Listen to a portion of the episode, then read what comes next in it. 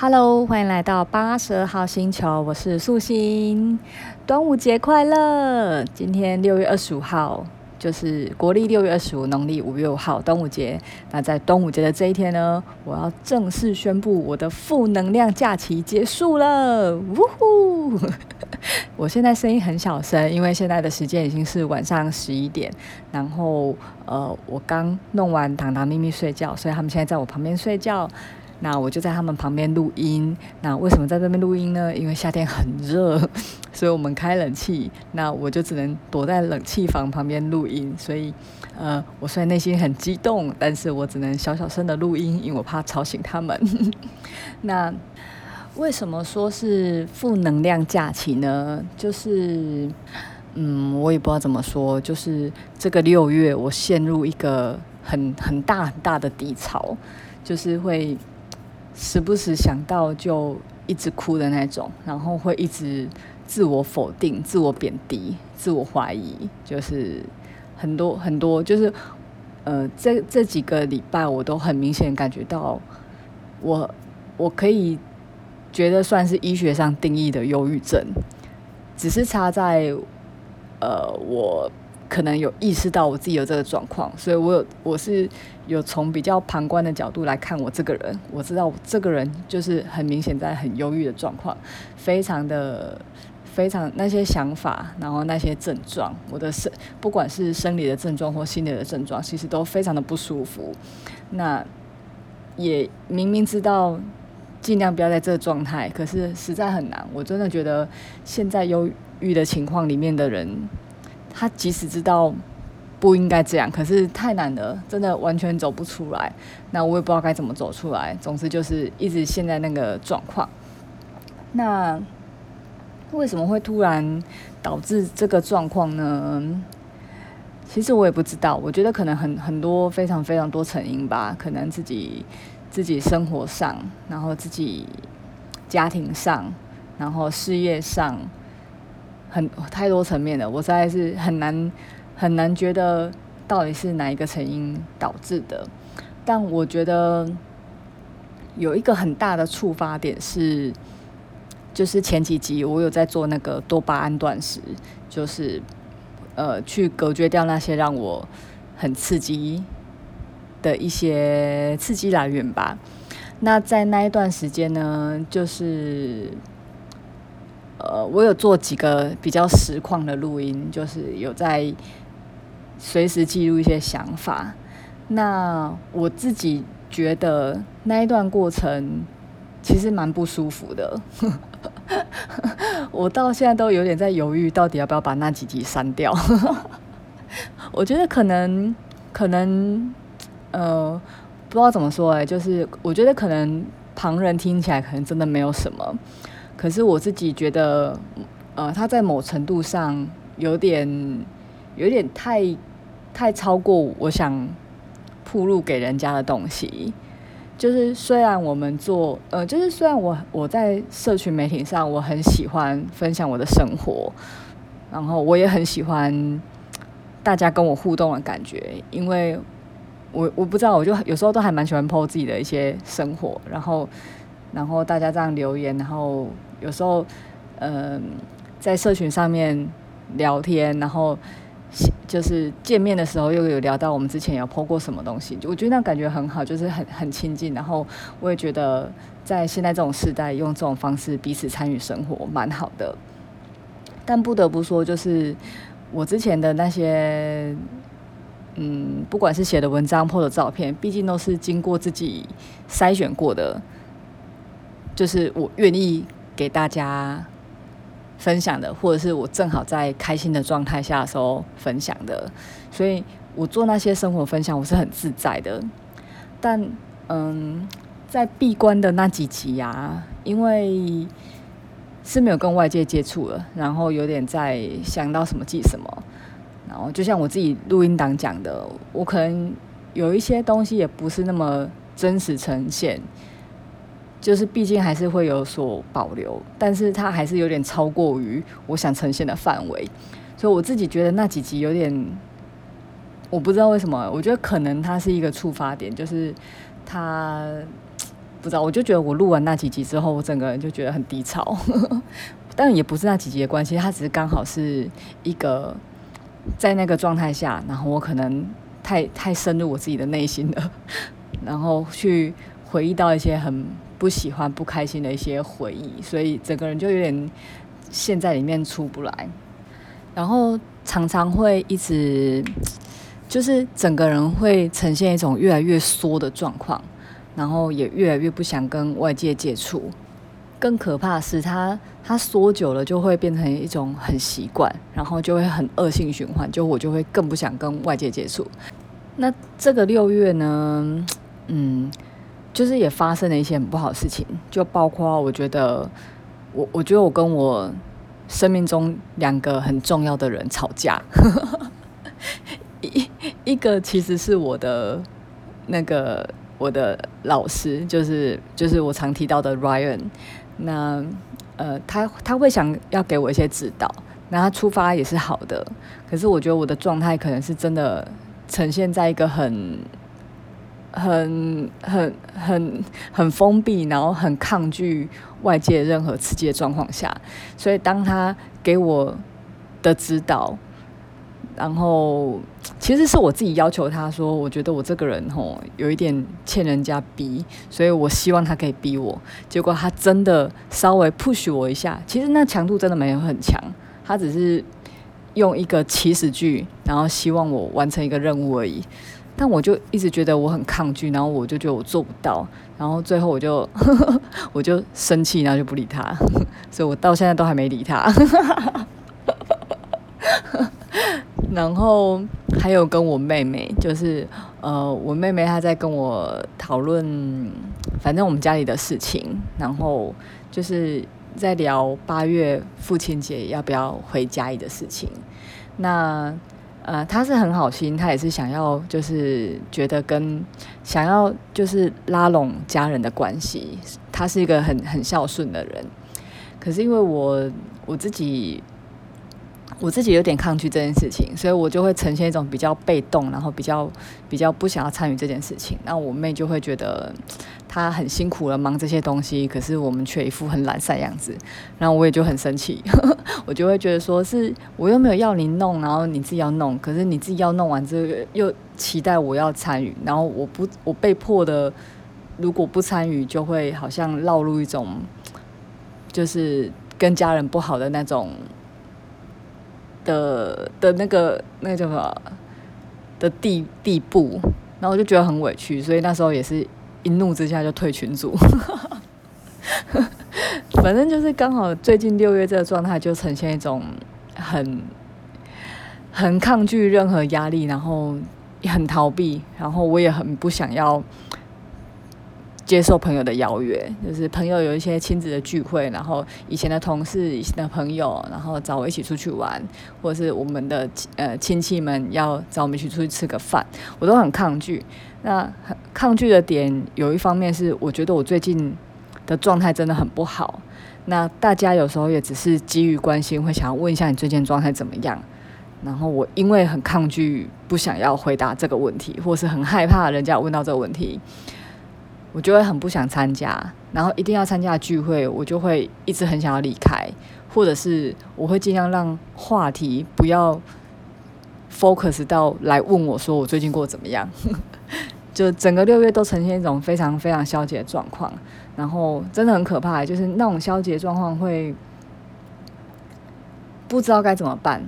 然后我整个过程就是这这阵子我也一直在。尝试用很多方法。一开始呢，我原本是就是因为我看我朋友的动态，他刚好最近也是，嗯，就是他有一些情商创伤的状况下，所以他刚好有去接触到心理咨商师，所以他就去做心理咨商，然后他有做很多心理咨商的分享。那我那时候就是想说，我我的状态好像也，因为我去我就去回忆到我一些。嗯，就是跟家里一些很不开心的事情，然后我觉得跟家里的关系不开心这件事情是很难很难解的，因为就是呃，就是跟任何没有血缘关系的人，我觉得我在切断一些关系上面都还算不会太，嗯，就是不会太痛苦。嗯，也会啦，就是以前谈恋爱的时候，但我就是后来成熟之后，我对于一些朋友的关系或者是亲戚上，如果有需要做保持距离这种动作，我都还好。但我觉得家人真的太难了，因为家人就是他就是 他就是没有办法分割的一个关系，所以我很难很难切断，所以这件事情会让我觉得很痛苦。然后，所以我那时候在看我朋友在做心理咨商的时候，他就是在，呃，反正智商有一个很很大的重点，就是他会让你一直去去，嗯，就是一直去挖深到你内心最深刻的那个记忆，然后你可能会透在这个过程中才慢慢的认识自己，然后慢慢的，嗯，呃呃，很痛苦，然后很大哭，但是会。很很舒服，然后获得和过去的自己相处的，嗯，就是和过去的创伤一起相处，一起共存在你这个身体的一个状态。我那时候看我朋友是这样子，所以我有在想说，我是不是也应该寻求这个帮助？可是我后来问了我朋友他的咨商进行的方式跟过程，然后我觉得。嗯，有有点难呢，就是我不知道我能不能过得了那一关。就是我，就是我自己会觉得，我没有去咨商过，所以这是我的想象。就是我会觉得，呃，我面对我自己那些事情是很痛苦的，我自己在接我的疮疤的过程是很痛苦的，然后要对一个。不认识的人讲出这件事情，我觉得很很怪。可能心理师或智商师他们有不一样的专业或是切入点，但我自己会觉得跟一个不认识的人很怪，并且他因为他不认识我，所以我必须要可能要花很多时间，然后让他去了解我整个人，所以他才有办法分析。那就又有一个重点来了，因为你知道他们是算小时的，是算时薪的，所以我我自己预期会觉得，我在花这些时间做这些事情的时候，我心里头会挂念着，是不是要赶快讲完，或是是不是会担心讲太久，然后那个那个时薪起跳会让我很紧张，就很像在坐计程车一样，就是开始跳表之后。如果是开在高速公路上，连喊停的机会都没有的话，那看那个表一直在跳，真的是心脏会停。所以我我我自己觉得会会有这种这种状况，而且我就是我就是还蛮信奉被讨厌的勇气，就是阿德勒心理学这一派，就是我就算知道了过去的创伤，并且跟他和平共处了，又怎么样？就是阿德勒心理学，嗯，他主张的是，就是因果论没有意义啊，因为过去的因造成现在的果。可是，那那又怎么样？因为你的未来是从现在开始，所以应该是现在怎么想、怎么做决定的未来。所以我就会觉得，我比较不想去管过去，因为过去就过去，过去创伤它就是在了。那我。我觉得我现在要做好是现在状态这个自己，所以我改去，就是去回归到我跟我自己的对话，我跟我自己的内心。所以我看了一些比较比较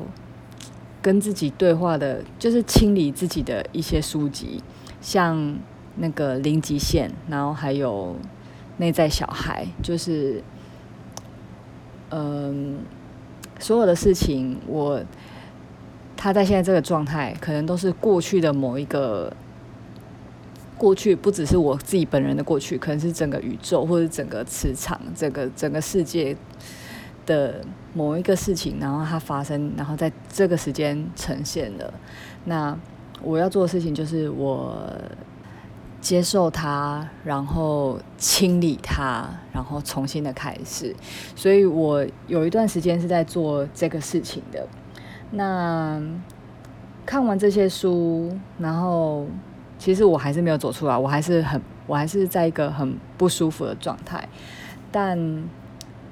可能或多或少有点帮助吧。就是我就开始比较，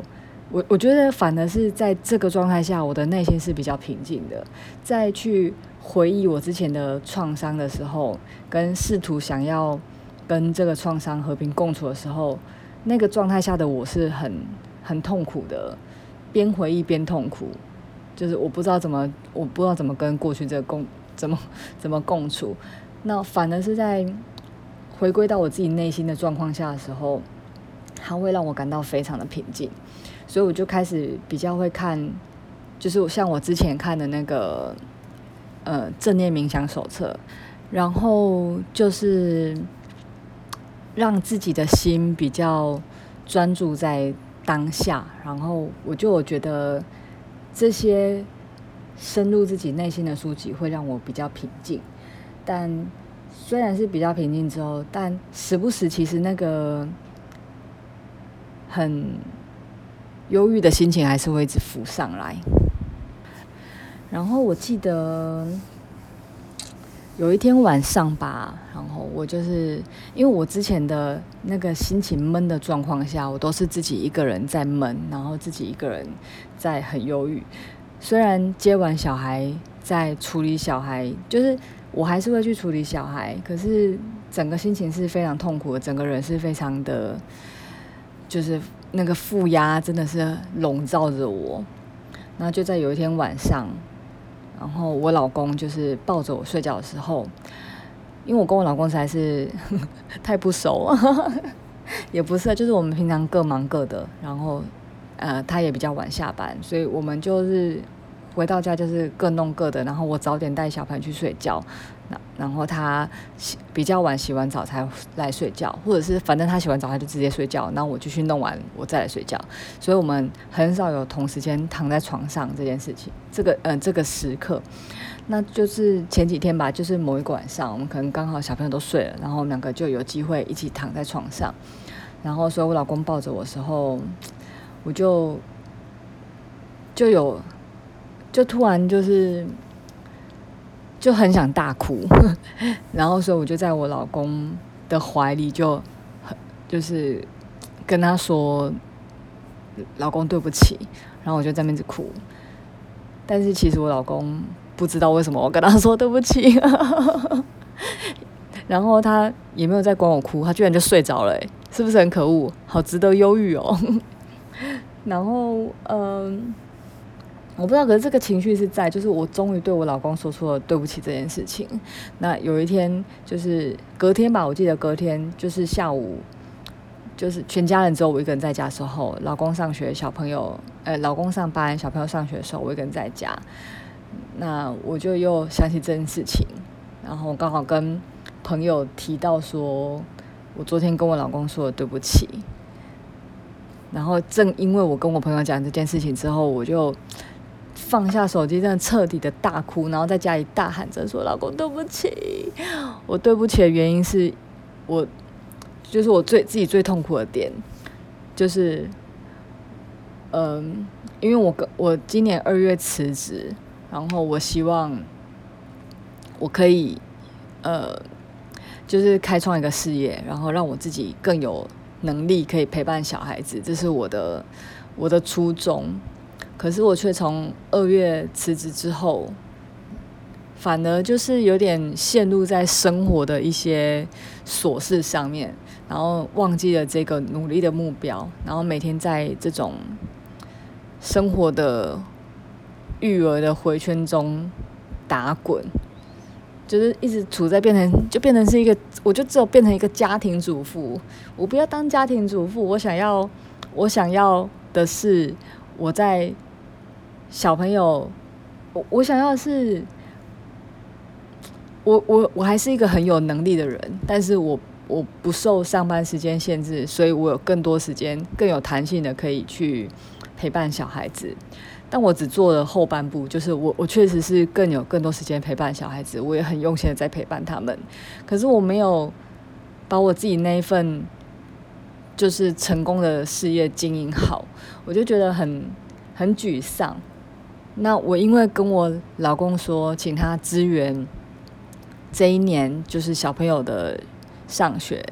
的学费，这样子就是两个小朋友上学学费，所以一方面就觉得很很对不起老公，就是他愿意 cover 这些，可是我却我却没有，我却不争气，所以这件事情让我觉得。很很内疚，然后很很难过，然后我就在自己房间在那边大哭，彻底的大哭，然后大喊大叫完之后，有时候可能就是真的需要这样宣泄吧。那这一次宣泄完之后，我就觉得，嗯，刚好我朋友就跟我建议说，我可以去听一些比较有能量的一些影片，所以我就在。擦干泪之后，然后找了一些我觉得可能会有帮助的影片看。那我真的觉得可能真的有帮助的，可能就是在这个状态下，然后我挑选影片，它刚好讲了很多我遇到的心情跟我遇到的状况。然后听了几个故事，跟我又去看了一些书之后，我就发现其实。嗯，各行各业、各种人、各个领域，都有非常多人有我的这些经历、这这些状态。那我觉得看这么多故事，其实蛮好的。你就会知道，不是只有不是只有我这样子，不是只有我自己这么自我怀疑跟自我贬低，就是嗯。我看到蛮多故事，就每个人都会有这段很没有安全感，然后很恐惧的状况下。像我看那个就是曾之乔乔乔的影片，就是我是在演艺圈长大的那一系列，我也是看的很有，就是很有感触吧。然后还有看一本书，他是一个作，嗯，他是一个编辑还是作家的，就是我发现在各个领域的人都会有。这种状态，那大家就是需要去经历它，需要去克服它。那我觉得越知道越多种故事，就真的越看淡自己在经历的这件事情，或者是你就会觉得大家人生就是要走这一招，只是每个人他会经历这个阶段的时间年纪是不一样的。那我。必须要说，就是即使在看这些书、这些影片，然后跟一些朋友对话，我觉得可能都多多少少有改善。可是，真正能够大幅度让我整个突然觉得宣告我负能量假期的，就是一个行动。那这行动是什么呢？就是我突然觉得。我想要好好的整理我家，我哇，我想要聊一下，可是因为现在时间呢已经是晚上十一点五十七了，然后其实也录了哇，我录了二十三分钟了，都还没切到我今天最想讲的正题耶，等于让大家听了我二十三分钟的一些很 很低潮的东西。真是不好意思哎，我真的很不想要，就是给人家这么负面的一面，对，所以我我想要跟大家分享，是我我后来就是去看的那个《怦然心动的人生整理魔法》。其实这本书不是我第一次看，我在两年前其实就看过了。那我真的很想聊，但真的会聊聊下去会聊不完。就是我我我好好的整理一下了，我我。就是我开始整理的，然后我就发现开始整理之后，整个人真的变不一样了。所以他真的是这个整理术，真的是整个人生都会不一样诶。然后我觉得，我觉得我真的很想聊，然后并且我也觉得很多可以聊，所以我觉得不然这样好了，就是我现在录的这一集当做是上集，就是我的负能量假期的过程。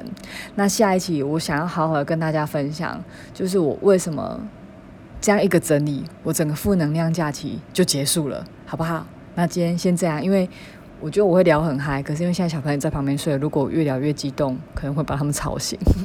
所以今天这一集就先这样子喽。我的负能量假期报告完毕，那下一期呢就会来分享，就是让我整个突然振作起来的整理魔法。OK，先这样喽，拜拜。